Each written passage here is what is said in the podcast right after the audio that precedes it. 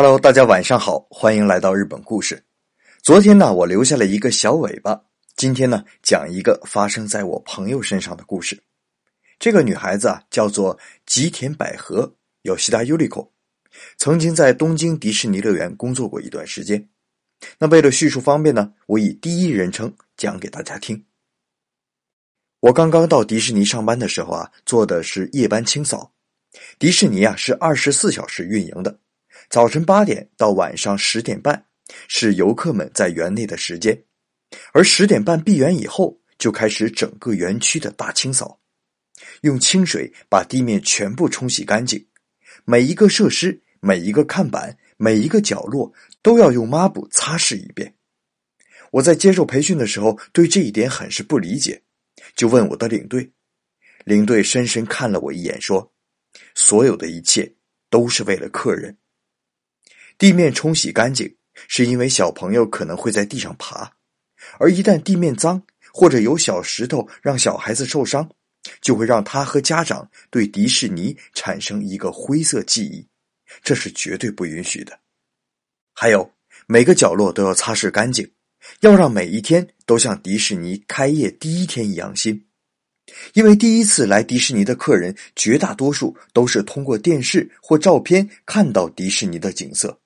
可能是过去的景色，所以我们不能让他们感到时间在迪士尼的痕迹，要让他们来到迪士尼，切切实实的看到他们在电视上看到的一模一样的景色。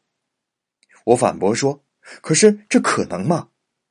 领队一字一句的对我说：“不是能和不能的问题，是做和不做的问题。”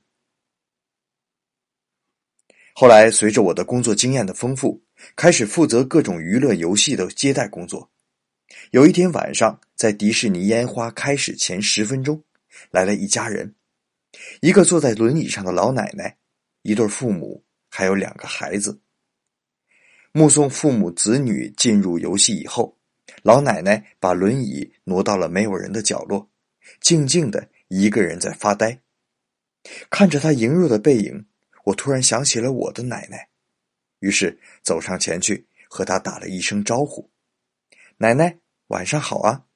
您是今天一早就来了吗？”老奶奶一脸柔和，微笑的看着我说：“是啊，孙子孙女一直说想来迪士尼，但是我这么大岁数了，什么也玩不了，只能坐在这里等他们了。”听了这话，我心里特别难受，可能察觉到了我的情绪。老奶奶继续说：“这是我第一次来迪士尼，本来想啊，这么大岁数了，来干什么呀？可是这园区内特别漂亮，白天晚上都这么美，就连树上的树叶都觉得特别的好看。而且啊，工作人员看我一个老太婆自己坐在这里，都来向我问好，陪我聊天。刚才那个漂亮的女孩，应该是灰姑娘吧？”还特意跑过来抱了抱我呢。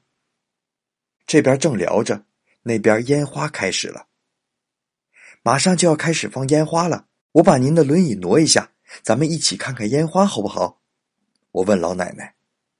哦，还有烟花吗？好啊，好啊，那我一定要看一看呐。